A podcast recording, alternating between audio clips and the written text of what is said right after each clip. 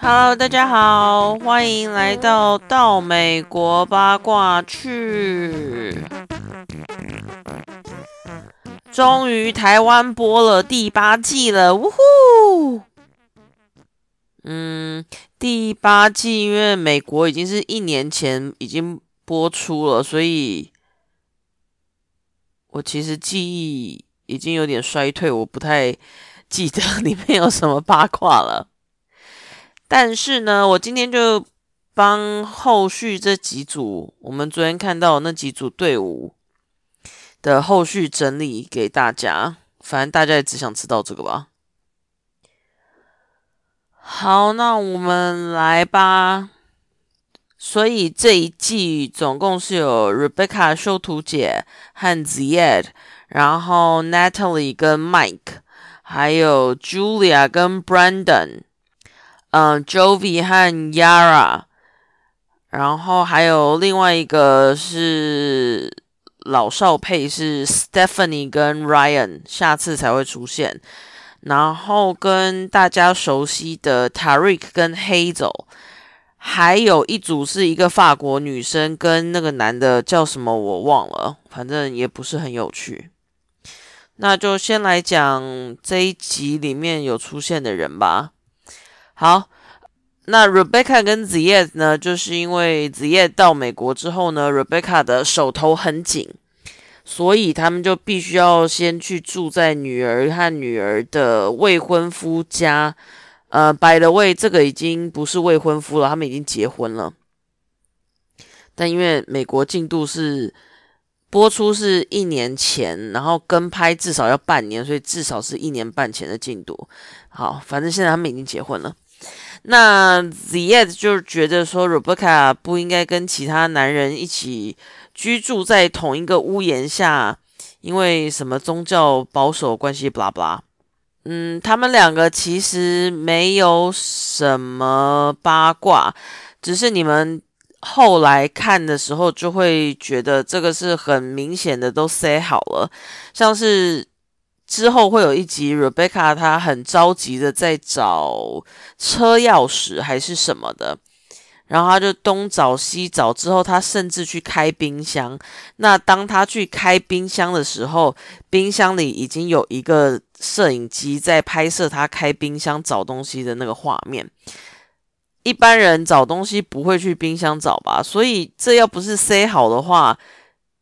他怎么会去开冰箱找？那为什么冰箱会有摄影机在那边准备拍他这个画面嘞？所以那时候播出的时候，观众就反弹说这个也太假了。那其他的也就是诸如此类的啦。其实他们俩没有什么八卦，他们俩就是现在就是已经呃在第八季结尾，他们就是已经结婚了嘛。那现在也没什么事情，两个人就是。在干嘛？我也不知道哎，因为子夜好像还没工作吧。好，嗯，在之后几集里面，Rebecca 会对子夜感到强烈的不安全感，因为就是会有年轻女子向子夜示好，那 Rebecca 就是醋劲大发，然后非常生气。嗯，没了，他们两个就这样。好。接下来是猫眼妹 Natalie 跟 Mike。嗯，上次结我们上次看到他的时候，就他跟 Mike 在俄罗斯吵架，Mike 就回去了，回美国了。然后结果 Natalie 突然就收到他未婚妻签证了，所以他还是就是去美国了。那他就是对跟阿坡叔叔要一起住，他有一些顾虑嘛，所以他希望可以阿坡可以搬出去住，但是 Mike 说他是我的家人，所以不能让他出去。两个人的结尾就是大家都知道了，他们虽然是有结婚，可是现在已经分手了。然后 Natalie 已经在上单身生活的节目了，而 Mike 疑似也好像有新女友，但不确定是新女友或是。炒新闻或者只是朋友，反正两个人分道扬镳。那他们这一组比较有趣的就是他们的那个分支人物阿坡叔叔呢。阿坡叔叔其实他前科累累，在网络上可以找到很多他的犯罪记录，呃，像是从酒驾到没有驾照还开车、无照驾驶，或者是吸毒、揍人，然后还揍人揍到人家差点要死了、成重伤的那种，或者是家暴，这种大大小小都有，最小的还有那种。在不能钓鱼的湖里面钓鱼这一种小罪，他都有做过，他也有因此坐牢了几个月吧，几个月或是几年。所以他虽然看起来憨厚憨憨厚吗？I don't know，因为他缺牙，感觉很友善吧。但是他背景是蛮复杂的。接着是。OK，接着是另外一个妈宝 Brandon 和俄罗斯的 Julia 两个人最抢眼的，应该是说他们这一组最抢眼的不是他们两个，而是 Brandon 的爸妈 Ron 跟 Debbie。嗯，毕竟妈妈就是一直说 Brandon 是他的小宝贝啊，然后一直干涉他们两个生活的事情。那两个人的结尾就是有结婚，然后他们还继续在上。婚后篇的第三季，那美国已经播完了。嗯，在第三季里面，他们就有搬出去住。嗯，可是故事也是蛮无聊的，还是一样有嗯，Ron 跟 Betty 在干涉。这两个人也没有什么可以爆料的八卦。不过呢，他们有一个很有趣的谣言，就是 Ron 跟 Betty 的前同事。在网络上爆料说，他们两个人是交换伴侣的成员。那常常在 Brandon 还在高中的时候呢，就把他一个人丢在家里去参加换妻游轮聚会，同时还说。这两个人是相信末日将近的那一种，就是之前不是有一阵子说二零一二年就是世界末日，所以有一群人把家产全都变卖，然后跑到一个山上去住在组合屋或是什么小木屋那种嘛。据传说他们也是相信末日将近的人。那这个农场就是因为为了世界末日即将来临而准备的。当然，这个是网络上的爆料啦，然后他们也没有出来澄清或干嘛，所以就是一则没有经过证实的爆料。那 Brandon 的爸爸 Ron 呢？他前阵子身体不太好，可是不知道是严重到什么程度，因为那时候只有传言说，哦，他爸爸好像有住院之类的。Brandon 是有出来说，我爸爸现在已经好了，可是因为这是我们家私下的事情，所以我们不希望在。公开场合这样跟大家讨论，但是谢谢大家那时候帮他祈祷，所以不知道实际上是发生什么事。OK，接下来呢？哦，接下来是 Jovi 和呃 Yara，他们两个人应该是说 Yara 啦，因为 Yara 长得很像那个诈骗集团首脑玛利亚。所以刚开始播出的时候，大家就会觉得说这个女生应该心怀不轨这样。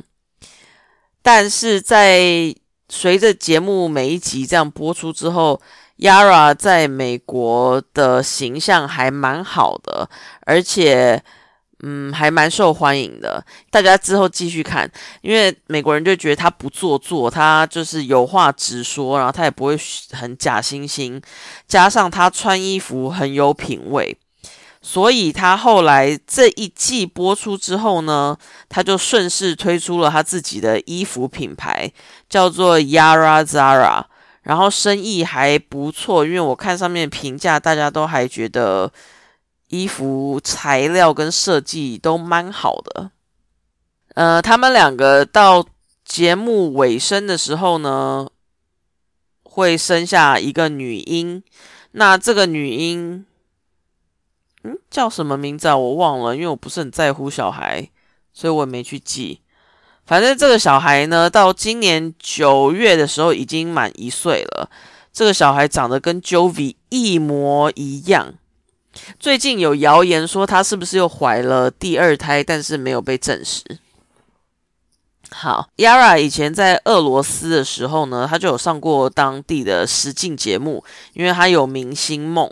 然后他在呃到美国结婚去真心话的时候，他就会坦诚说：“哦，我有整过形啊，因为我之前的鼻子很像马铃薯一样，我看了很不开心，所以我就做了鼻子。那现在我人有自信多了，我觉得他整的还不错啦。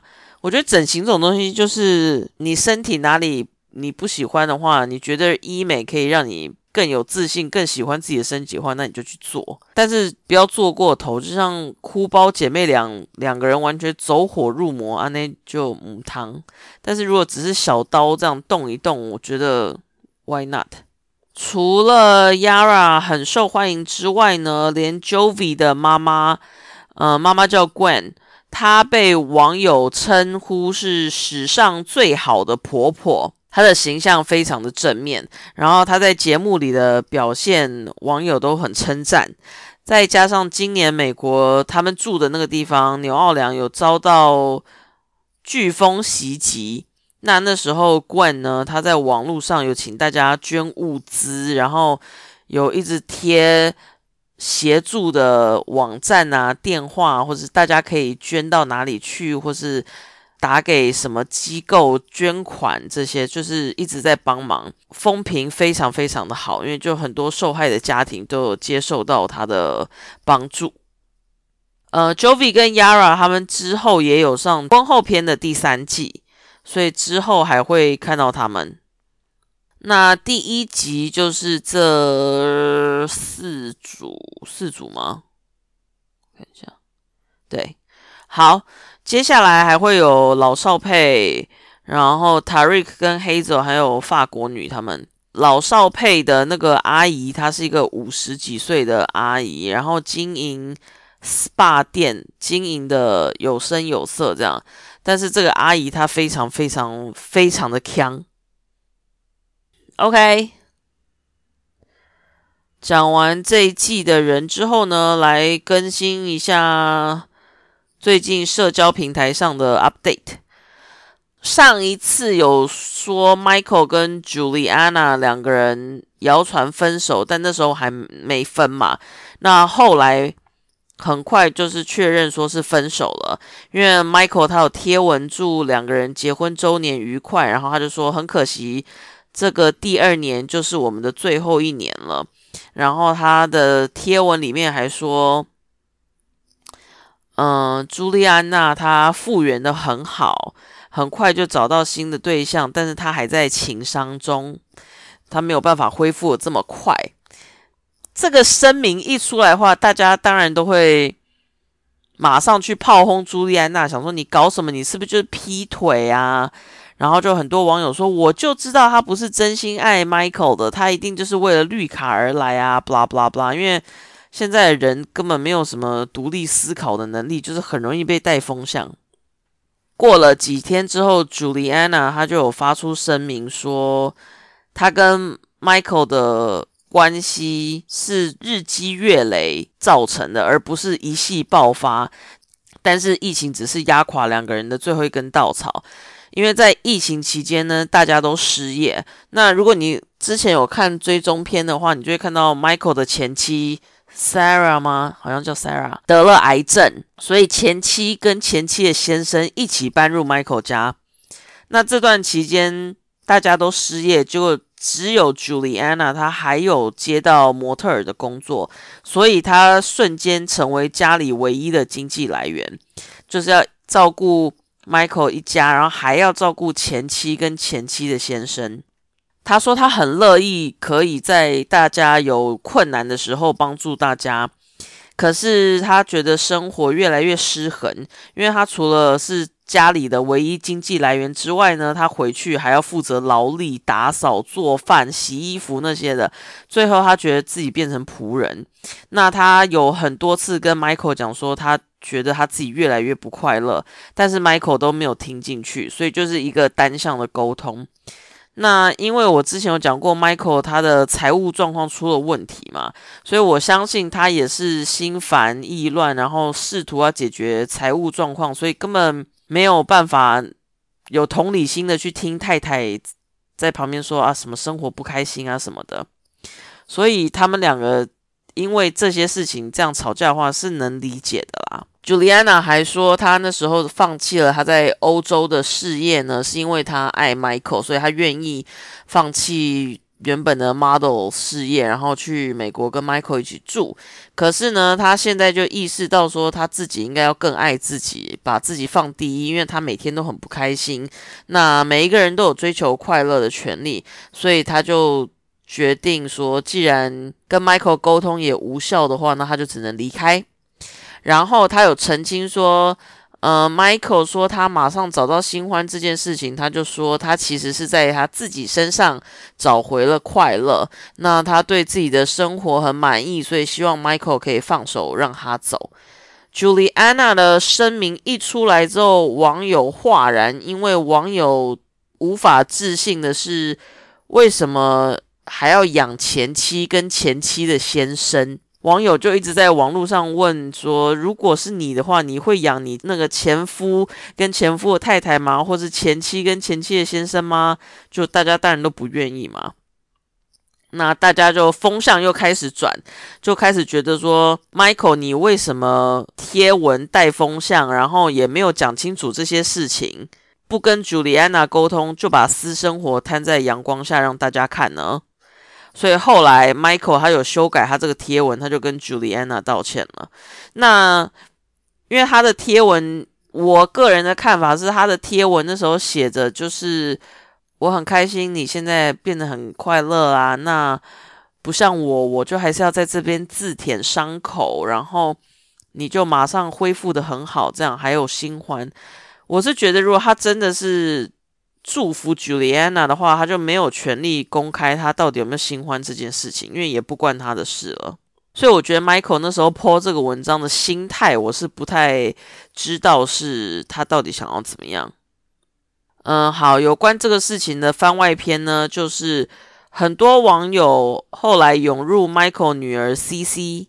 的那个抖音去问说：“哎，Juliana 跟你爸离婚，你有什么感想？”后来 Juliana 非常生气的录了一段影片，要网友停止这个举止，因为 CC 才十岁，他就呼吁说：“请大家不要再问一个孩子这些问题了，就是这个事情对我们都很不好受。然后孩子才十岁，请大家不要这么残忍。”那网友就突破盲肠说：“嗯，为什么十岁的小孩可以用抖音？”嗯，这也是有道理啦。嗯，好，就是这样子。另外一个有趣的冷知识，这冷知识吗？也不是冷知识，反正有趣的事情就是，当初他们俩不是在节目里有去一间家具行选家具，然后 Michael 就说：“哦，你用我的卡刷了一辆车子这件事情吗？”那个家具行在疫情中就是倒闭了。好，就这样。接下来的更新是 Colt 跟 Vanessa 呢，之前怀孕了，但是孩子流掉了。现在讲的之前不是那时候说他们俩结婚的时候那个之前哦，是应该是嗯，因为 Vanessa 说她最后一次经期是七月十五号，那预产期本来是明年的四月二十一，可是前阵子大概九九月。底的九月底十月初的时候就流掉了，所以代表怀孕还没有很久，就是很不幸的发生这种事情。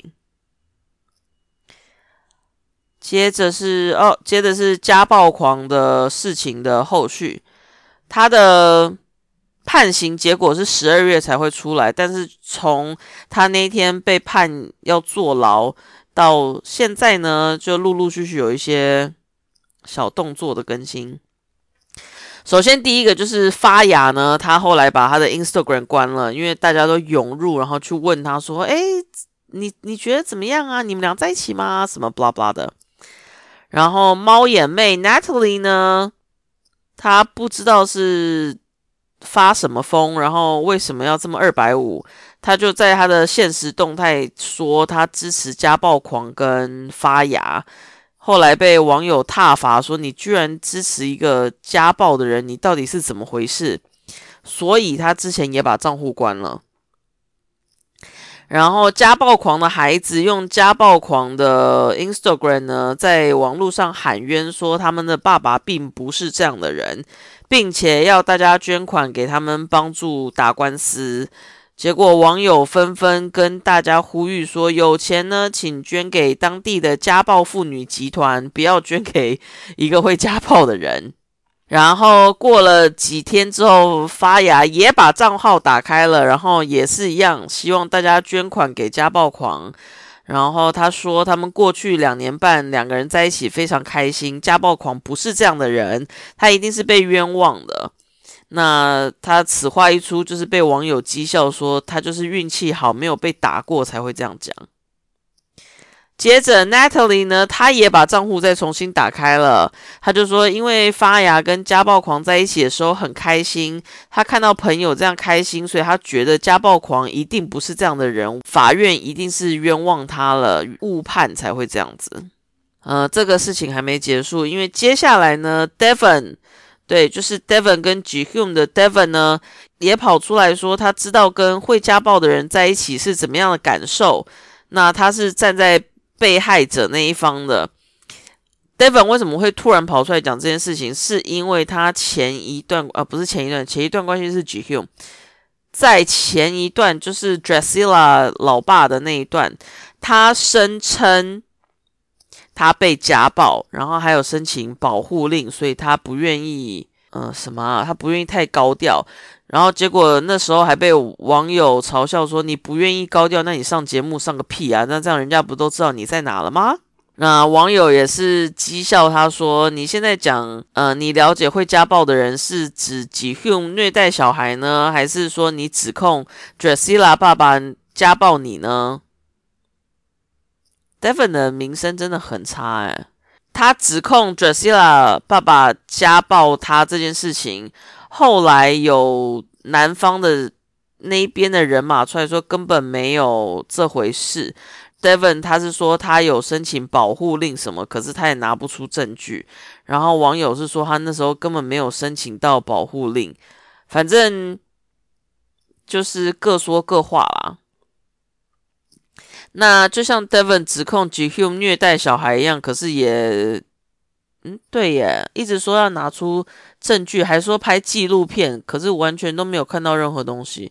还是说其实有，可是因为根本没人在乎啊，因为歹戏拖棚，然后也没人追。不对，应该是没有，因为如果有话，八卦八卦组应该会还是会报。好，在 Devon 跑出来蹭热度之后呢，Rachel 跟 John 的那个 John，哎，他叫 John 吗？好像是，就是那个。呃，John 就是那个英国有前科的，然后 Rachel 是跟前男友生了一个小孩的那个 Rachel。这个 John 呢，他也跑出来蹭，他说他跟家暴狂再也不是朋友了，但是根本没有人在乎，也没人知道他们俩之前是朋友。这个 John 非常喜欢在网络上一直不断的蹭热度，然后就是到处 tag 其他的成员，然后骂他们，就一副捡到枪的样子。可是吵起来的新闻都非常的有限，然后也没什么人在乎。好的，这就是家暴狂后续到现在的一些小动态的更新。OK，接下来是美国时间十二月十二号，他们要播出新一季的《话说从头》，然后里面除了一组老成员外呢，其他都是新成员。那这。先笑一下，那这一组老成员呢，就是噔噔噔噔噔，乌斯曼跟一个新的美国老女人 Kim，两个人的认识是因为 Kim 在节目上看到 Usman 之后呢，他就主动的私讯 Usman，，表示说自己很欣赏他的音乐。那两个人在网络上聊了几个月之后，觉得似乎是有火花。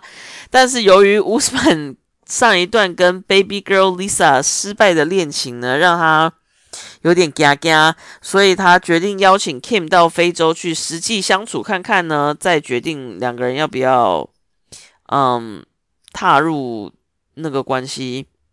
那 Kim 呢，他也想向乌斯曼证明说，他跟前妻是不一样的美国女人，所以希望乌斯曼愿意跟他交往。这样。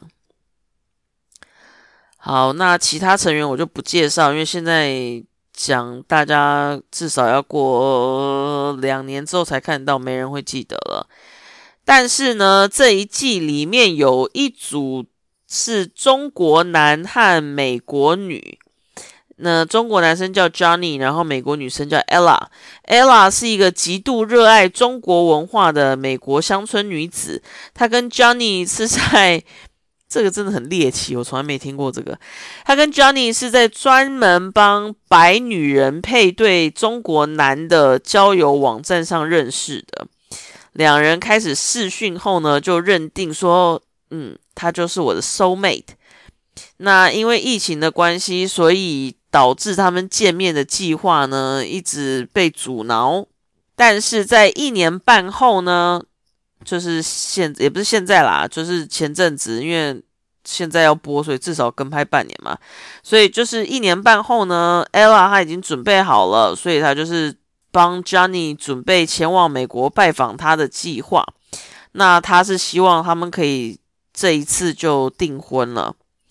虽然两个人每天密切的视讯聊天，但是由于 Ella 是个胖妹，这里讲的胖妹不是台湾标准的胖妹，而是美国尺寸的胖妹，嗯，就有点像 Angela 阿妈，还是更胖一点啊。可能一百五十公斤那种左右啦，因为她是个胖妹，所以她的感情路都很不顺利，老是被人家拒绝。那这让她担心，说 Johnny 看到她之后会不会因为她的身材而却步？但是他们还是准备好要以爱克服一切。这样，这个预告已经出来了，然后，呃，预告非常的。刻板印象，因为 Johnny 出现呢，他不是穿着唐装，他就是穿着五星旗的 T 恤，所以非常的可能老外眼中的东方人就这样吧。但是看到他们对东方文化是这样的描述的时候呢，我就想说，那以前我们看了其他国家的那些人，他们是不是？节目单位也是请他们刻意穿着，就是很夸张，他们一般平常根本不会穿的衣服来上节目。接下来，这个是这个真的超闹了。呃，好，接下来就是哭包姐妹俩呢，他们上真心话的时候，在美国上真心话的时候呢，结果制作单位最喜欢来瞎闹了。那他们找谁来试训呢？对的。就是荷兰之光 Jessie，那其实两个人已经分手三四年了，还硬要找他来，真的是，唉。Jessie 呢，他就是在节目里宣布说：“哦，我跟辣妈 Jennifer 在交往哦，请大家一定要锁定《单身生活》这个节目，知道更多的 detail。”那主持人问他说：“哎，你觉得为什么之前那个小狗 Tim 跟？”辣妈 Jennifer 都没有发生过性关系呀。荷兰之光此时就是表情非常自傲的说：“我其实不知道啦，可是呢，因为 Jennifer 有跟我说，Tim 他非常崇拜我，一直在他的面前讲说我有多棒，我的头发、我的皮肤、我的身材，所以 you know。”那在场大家一头雾水啊，想说你你在攻杀回，然后他就一脸骄傲说：“我也不知道为什么会这样哎，可是他就是会一直讲我。”然后预告出来，我就想说，到底在搞什么啊？怎么这么瞎闹啊？反正荷兰之光的意思好像是想要说。哦，也许 Tim 就是对我有兴趣，所以把精力跟精神都放在我身上，导致他没有任何的呃余力去想跟 Jennifer 发生关系这样子，或者是他觉得他比不上我，所以他会自卑。呃，过了几天之后呢，Tim 他就回呛了，反正就是一些呛虾那一种，然后他就是说。荷兰之光一直就是一个蹭热度的小丑，要他放尊重一点这样。荷兰之光就是一天到晚在炒新闻，然后试图还要一直上节目，这也不是新鲜事了。他这个人就这样，不然他他要干嘛？他要不是这个节目，要不是哭包的话，到底谁会认识他啦？好，大概就是这样喽。我看一下还有什么哦，还有一个。呃，阿妈的好朋友 JoJo 就是去非洲参加他婚礼的那个 JoJo。之后我们在台湾会看到他，因为阿妈去整形，不是整形，对啦，整形跟胃切的时候，也是 JoJo 陪在他身边。呃，JoJo 现在，呃，因为阿妈整形那个已经播完了，美国时间已经播完了，所以台湾再过一年之后播。但是九九呢，他前几天就宣布说，他跟阿妈已经不再是朋友了，因为阿妈已经变了。但他祝福阿妈未来一切顺利。阿妈变了这件事情，我能理解，因为阿妈现在就是一天到晚在洛杉矶出现，因为阿妈整了形，对自己更有自信，然后他应该还有在录其他的节目。所以他现在就是跟过往是不一样了。那九九说他变了，我大概能想象是怎么样的事情。好，那只是提醒大家一下，说之后台湾在播出的时候，一定会有人说：“诶，他不是跟阿妈绝交了吗？为什么他又出现？”